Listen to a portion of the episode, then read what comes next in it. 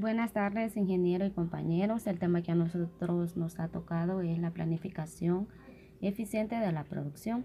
Dice que consiste en proyectar el futuro deseado por la empresa, así como los recursos necesarios y las actividades a desarrollar para conseguir dicho futuro. Nuestro grupo está conformado por Wilber Jimmy Roja, Jenny Carolina Morales y su servidora Silvana Concepción Ramírez. Durante el transcurso del audio vamos a desarrollar diferentes temas.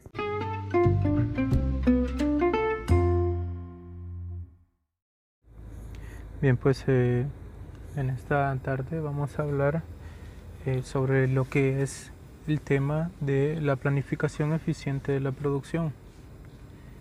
¿Qué es la planificación eficiente de la producción? Pues este tema es un tema muy amplio, un tema muy importante, más sin embargo hay que empezar a hablar para entrar en detalle sobre qué es gestión de la calidad. Cuando nosotros hablamos sobre lo que es la gestión de la calidad, cuando se está aplicando una buena gestión de la calidad en una empresa, en una organización, es muy importante tener en cuenta que a veces no solo es necesario conocer los términos y todo para que nos llegue a quedar claro, porque siempre es importante implementar un sistema de gestión de la calidad, pero a todo esto que tengamos asesores y personas necesarias en las cuales nos podamos apoyar, rodearnos de personas que puedan ayudarnos a poder eh, ejercer o contribuir a que esta gestión de la calidad sea una muy oportuna en nuestra organización. La gestión de la calidad básicamente es un conjunto de acciones y herramientas que tienen como objetivo evitar los posibles errores o las desviaciones del proceso de producción en los productos o también en los servicios. ¿Por qué? Porque obtenido de este, este mm, mediante el mismo se obtiene esto. Así que antes que nada hay que tener un poco o hacer hincapié en que se quiere identificar los errores que se quieren identificar cuando se han producido. Básicamente hay que tener muy, mucho cuidado en esto porque hay que saber identificar qué se deben evitar estos errores antes de que ocurran. A veces no nos damos cuenta que en la gestión de la calidad queremos evitar algunos errores pero a veces los errores ya están. Lo que es más importante es corregirlos, corregirlos de una forma continua. De ahí su importancia dentro de un sistema de gestión de una organización, puesto que aparte de que sirve para corregir errores, se aprenden de ellos y básicamente se intentan anticipar a su participación, anticipar a la forma que estos estén ocurriendo de una manera continua o a su aparición de estos errores en, una gestión de la calidad. Por eso es muy importante aprender a, a tener una gestión de la calidad o un proceso de producción más a detalle. Bien, hablaremos también de lo que es la planeación. Básicamente todos tenemos planes y en una organización también hay que tenerlos. La planeación es la acción, el efecto de planear, es decir, trazar un plan. Y esto implica tener uno o varios objetivos a cumplir. Y esto es muy importante. ¿Por qué? Porque para tener una planeación hay que trazar, hay que trazar un plan y tener objetivos a cumplir. Junto con esto vienen las acciones requeridas para que un objetivo pueda ser alcanzado como un proceso de toma de decisiones. La planeación está formada por esto, por varias etapas, por varias etapas que se van alcanzando cada una de ellas junto con cada uno de los objetivos que se han trazado. Básicamente uno se percata de esto porque es posible comenzar la ejecución del plan, pero la planeación puede ser a corto, mediano o largo plazo, de acuerdo a la eh, especificidad o la frecuencia en la que nosotros querramos llevarla a cabo. Y cuando se habla de una planeación específica, eh, hay varios eh, tipos de, planeación que se pueden tomar en cuenta, como básicamente lo es la planeación técnica, la planeación permanente y una planeación frecuente o una planeación específica como lo mencionaba anteriormente. Por último, hay que considerar que la amplitud de esta planeación, puesto que esta puede dividirse en planeación estratégica, táctica, operativa o normativa. Antes que todo esto hay que tomar en cuenta también que hay que tener eh, una casos a tomar en cuenta como son las consecuencias futuras o las acciones a tomar ante estas consecuencias. Esto también involucra toma de decisiones y también anticipa, se anticipa el proceso para que esto se pueda llevar mejor a cabo. También prevé la utilización de recursos disponibles y al análisis de las situaciones y toma de decisiones. Para hacer esto hay que tener una recolección de información, una recolección de programación y hay que hacer un diagnóstico y hay que hacer un pronóstico. No solamente se puede hacer así nada más. De la planeación se derivan muchas cosas. También hay metas. Para cumplir esas metas hay pasos a seguir. Para eh, cumplir esas metas también se necesita una toma de decisiones. Esta puede ser verbal o escrita. También hay que tener en cuenta que hay propósitos de investigación, objetivos y estrategias para lograr esta planeación. Es la, la planeación es la primera función del proceso administrativo. Participa el desarrollo de la empresa y básicamente eh, uno de los beneficios es que reduce el máximo de los riesgos. Un beneficio adicional es que maximiza el aprovechamiento de los recursos. Esto es en cuanto a la planeación. Ahora hablaremos de lo que es la planificación. La planificación son esfuerzos, esfuerzos que se realizan con el fin de cumplir objetivos y hacer realidad diversos propósitos. ¿Por qué diversos propósitos? Porque cuando hablamos de planificación, estamos hablando de cumplir un objetivo en específico, varios o unas metas que tenemos enmarcadas dentro de la planificación. Este proceso exige respetar propósitos que enmarcan, eh, se enmarcan básicamente dentro de una planificación y requiere respetar una serie de pasos que se fijan en un primer momento. Cuando se fija eh, esta, planificación, hay que definir una serie de pasos a tomar en cuenta para lograr esta.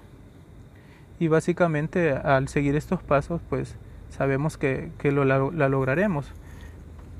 También para, para esto hay que elaborar una planificación empleando diferentes herramientas y expresiones. La planificación supone trabajar en una misma línea desde el comienzo, desde el proyecto, ya que requiere múltiples acciones cuando se organiza cada uno de los proyectos. Básicamente hay que tomar en cuenta los pasos que se mencionan.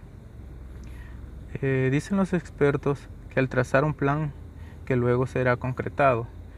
¿Por qué? Porque al trazar un plan uno ya tiene eh, un propósito de lo que se quiere lograr. Más sin embargo, cuando usted eh, esta organización pretenda eh, hacer una planeación y no tenga ningún, ninguna línea de proyecto, ninguna línea concretada, mm, solo serán palabras. Por eso la planificación es un método que permite ejecutar planes de forma directa, los cuales serán realizados y supervisados en función del planeamiento. La planificación es orientada siempre al futuro, porque el proceso básico del cual nos debemos servir es este, para definir sistemáticamente lo que son los objetivos por alcanzar, eh, los objetivos generales de la empresa, el apoyo por los objetivos parciales que tiene cada una de la empresa o los departamentos. Prepara también decisiones de acciones futuras, porque según la planeación así serán las decisiones a tomar en cuenta para poder determinarla o ejercer cada uno de los procesos que se deben determinar. También nos ayuda a poder determinar la manera de, seguirlos, o sea, la tarea, a quién le, a quién le corresponde cada tarea, a dónde, con qué máquina o con qué método se debe de hacer. También hay que tener en cuenta algo muy importante y es a lo que se aspira, a lo que se aspira y a lo que se quiere alcanzar. Otro tema muy importante son los MRP. Los MRP básicamente son una descripción de, de, las necesidades del material, de un sistema de planificación de materiales o de la gestión de stocks que, se quiere tener en, en, una, en una planificación de las necesidades. Cuando uno se hace este tipo de preguntas, que qué son los MRP, eh, básicamente a lo que nos referimos a eso, a un plan de requerimiento de materiales, al, cuánto y cuándo aprovisionarse de materiales. Este sistema da por órdenes de compra dentro de un sistema. O sea, es un sistema resultante del proceso de la planificación de las necesidades de los materiales. Eh, como mediante el, el sistema de garantiza la prevención, da solución a errores en el aprovisionamiento de materias primas, el control de la producción y de la gestión de stock. La utilización de un sistema MRP conlleva varias cosas. Planificar la producción, lo cual caracteriza, caracterizada por la anticipación. Y también lo que es establecer qué se requiere hacer. ¿Qué se requiere hacer en, en en un, proceso de estos, en un futuro, en qué materiales, con qué materiales se cuenta, con qué recursos y básicamente también lo que se necesita para llevar a realizar todas las tareas de esta producción. Un sistema puede determinar de forma sistemática el tiempo de respuesta del aprovisionamiento, de la fabricación en una empresa o de un producto. El objetivo de un MRP es dar el enfoque, un enfoque más objetivo, un enfoque quizás un poco más sensible, más disciplinado, ah, para poder determinar los requerimientos de materiales de la empresa. Para ello el sistema trabaja eh, con dos parámetros básicos con los que este se identifica un poco más, que son los tiempos y las capacidades. El sistema MRP calculará las cantidades del producto de producto terminado a fabricar, los componentes necesarios que este conlleva y las materias primas a utilizar o a comprar para poder satisfacer la demanda del mercado, obteniendo los resultados esperados por cada uno de, de los productos a fabricar.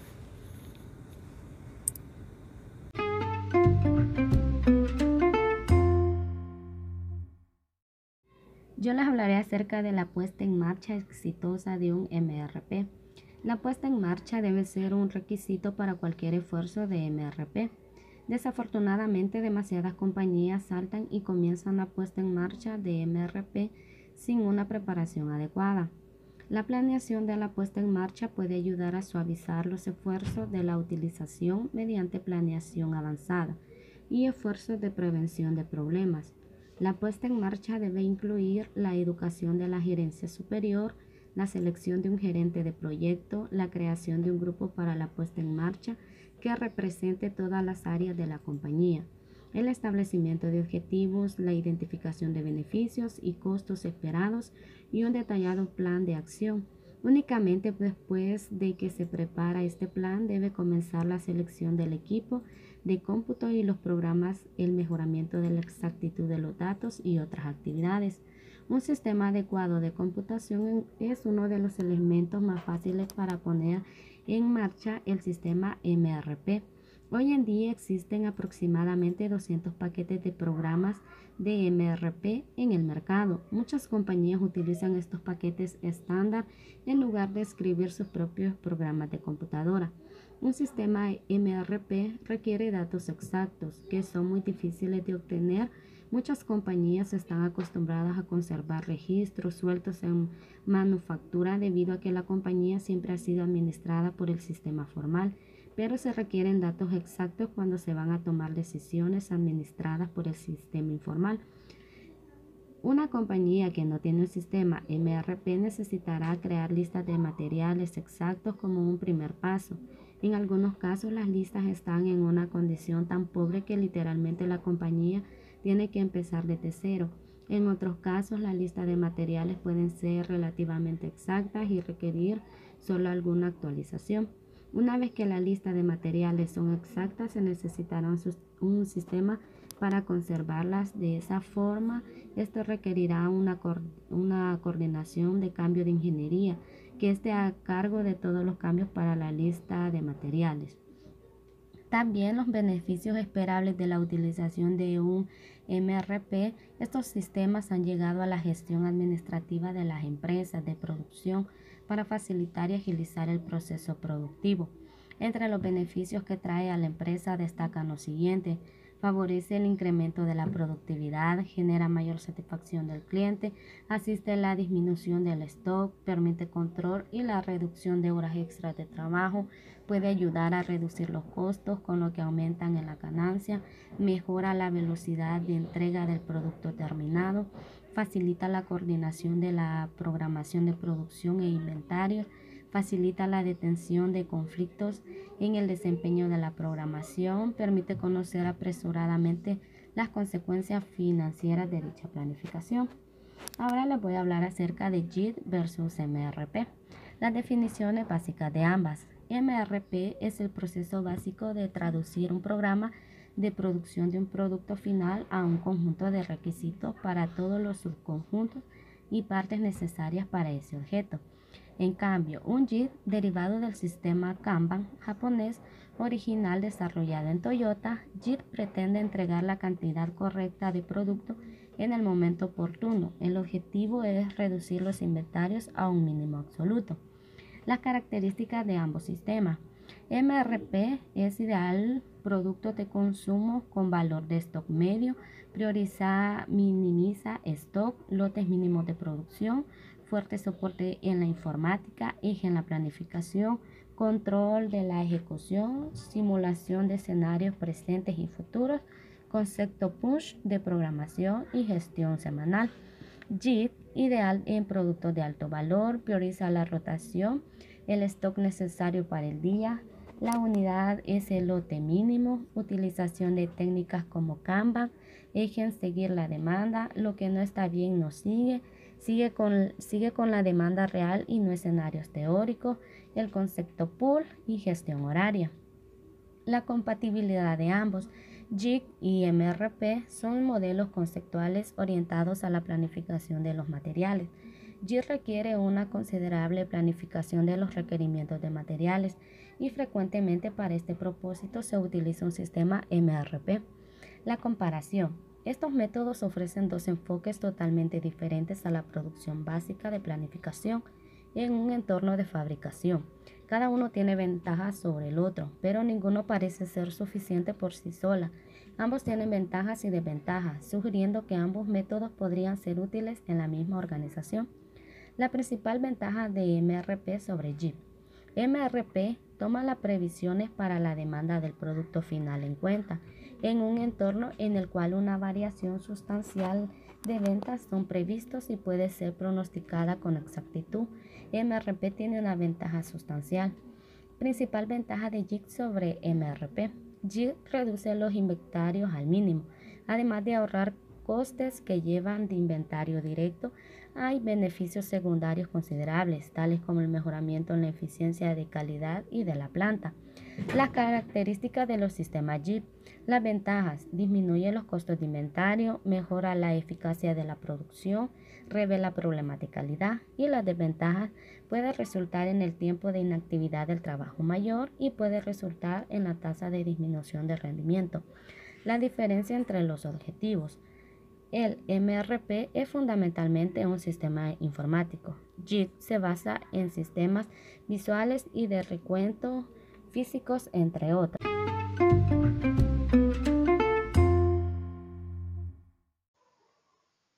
Dentro de la temática que abordaremos se encuentra el tema variables que condicionan la planificación. Comenzaremos definiendo qué es la planificación. La planificación constituye uno de los instrumentos clave en la dirección científica de la empresa. La planificación determina cuáles son las exigencias y características que deben regir para organizar la institución empresarial. Dentro de los factores externos podemos encontrar que provienen del medio ambiente que rodea la organización, ya que estos no son controlables pero sí pueden ser previsibles. Un ejemplo de ello es la competencia empresarial. En cambio, los factores internos son aquellos que están dentro de la organización, generalmente pueden ser controlados por dicha organización. Un ejemplo es el factor humano. Dentro de las variables más relevantes que condicionan la planificación podemos mencionar el capital humano, la innovación, la dirección empresarial y la toma de decisiones, la cadena de suministros, la cultura organizacional, el aprovisionamiento y comercialización, el desempeño, las finanzas, estas variables afectan ya sea directamente o indirectamente a la organización. Siguiendo con la temática, continuaremos hablando sobre el tema la operación sobre pedido o contrapresupuesto. Este tipo de operación se basa en la fabricación de contrapedido donde personalizan cada artículo y lo diseñan conforme a las especificaciones exactas del cliente. La orden desencadena el evento de creación del producto, por lo que es indispensable optimizar los procesos que intervienen en la determinación de la fuente de aprovisionamiento de los materiales para poder fabricar, dirigir, configurar y suministrar ese producto al cliente. Estos son los mismos problemas que suelen encontrarse en la construcción sobre pedido, el montaje sobre pedido y la ingeniería sobre pedido. El objetivo principal es acelerar la comercialización y reducir las pérdidas de tiempo a causa de errores humanos o ausencia de automatización la fabricación o producción bajo pedido o proyecto significa que para la fabricación del producto no se trabaja contando con un inventario fijo ni utilizando unas máquinas y equipos predeterminados. Tampoco existe un esquema predefinido de trabajo. En los mercados actuales, como estamos viendo hoy en día, los clientes piden cada vez un diseño más personalizado para satisfacer necesidades específicas, en lugar de buscar un producto fabricado en masa. En este tipo de fabricación se planifica el trabajo para atender la petición del cliente, de acuerdo con el presupuesto ofrecido y con las características específicas en el pedido. El propio pedido o encargo sirve de base para la elaboración del plan de producción del producto o servicio. Ya que cada producto es único, exige un plan de producción específico de acuerdo con su tamaño y su complejidad entre el plazo de recepción del pedido y el plazo de entrega. Se elabora el plan de producción. Para ello, cuando la empresa recibe el pedido o contrato, si es un proyecto, calcula la carga de producción en función de la fecha de entrega y de la capacidad del producto disponible.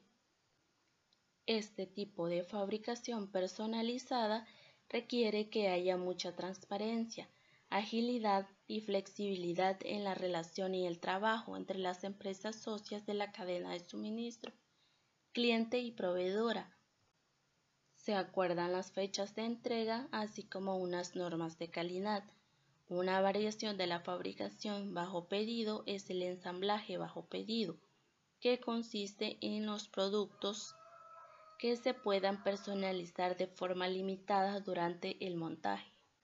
¿Cómo afecta la producción bajo pedido a la facturación?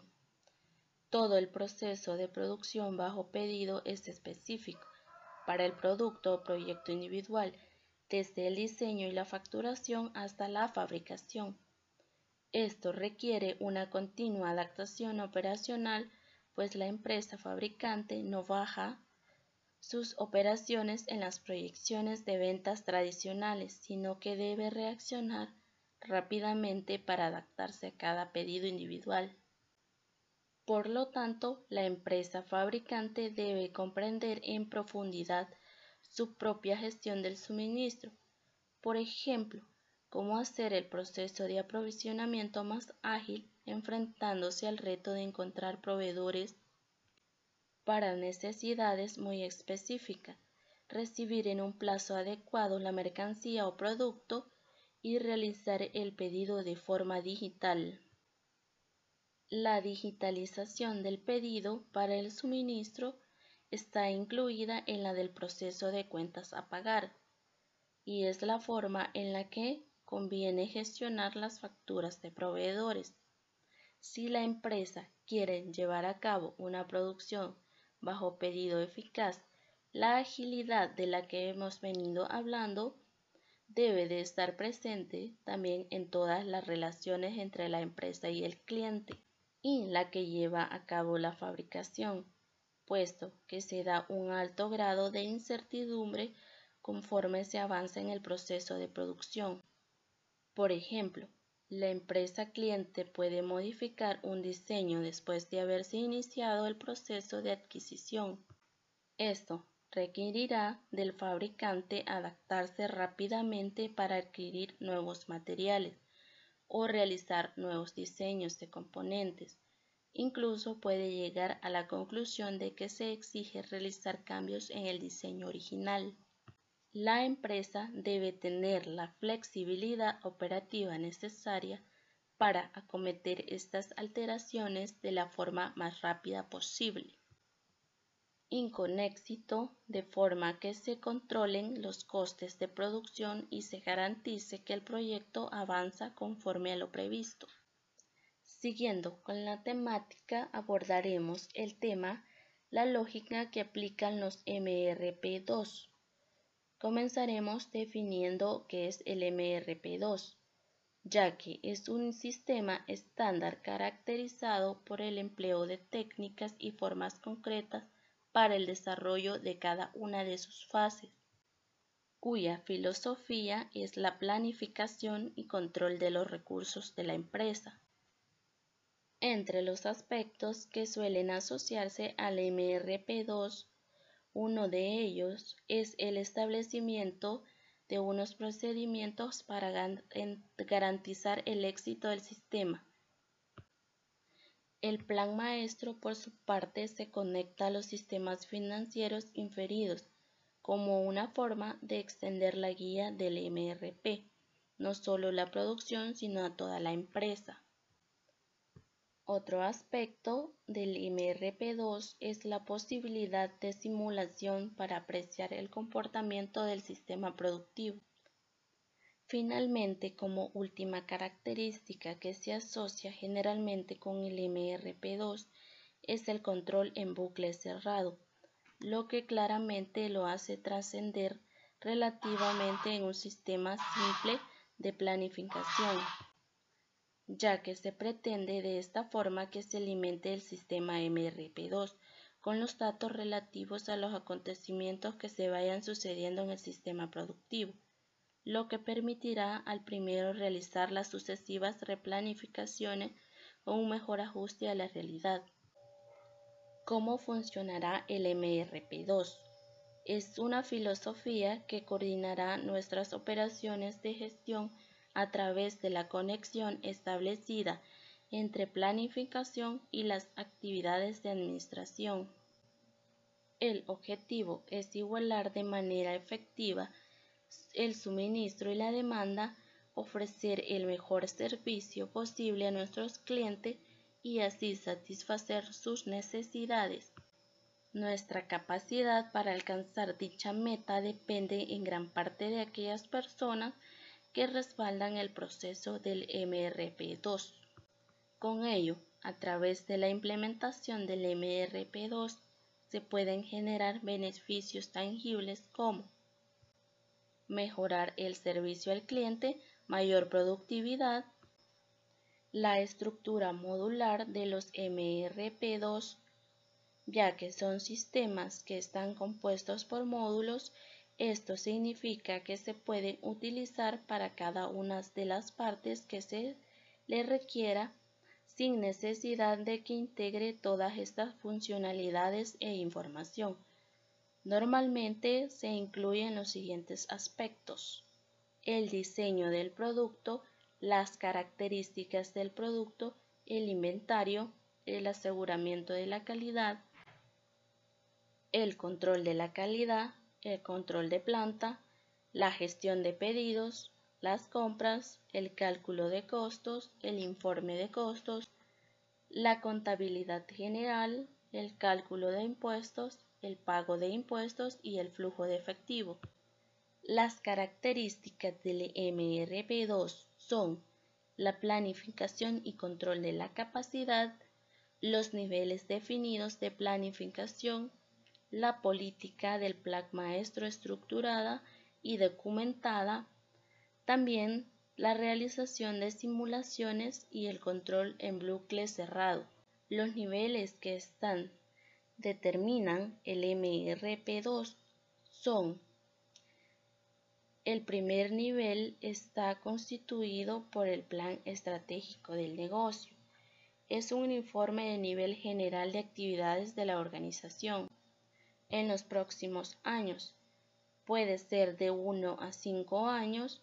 El plan se basa en pronósticos de las condiciones generales de la economía, el cual representa todas las áreas funcionales de la empresa, ya sea finanzas, marketing, ingeniería, respecto al nivel de la actividad en negocios y líneas de productos que se comprometen a apoyar.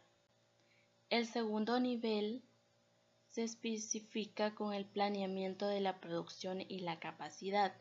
Este plan es la parte proporcional de la producción del plan de negocio y se refiere al lado de la demanda de estas actividades globales, mostrando los resultados que se deben alcanzar expresados en número de unidades de sus líneas de productos o familias. El tercer nivel se aborda el plan maestro de producción.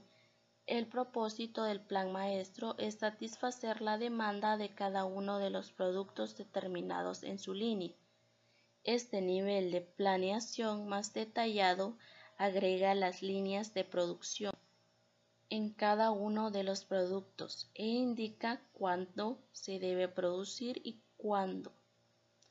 El plan maestro de producción proporciona una relación importante entre el marketing y la función de producción.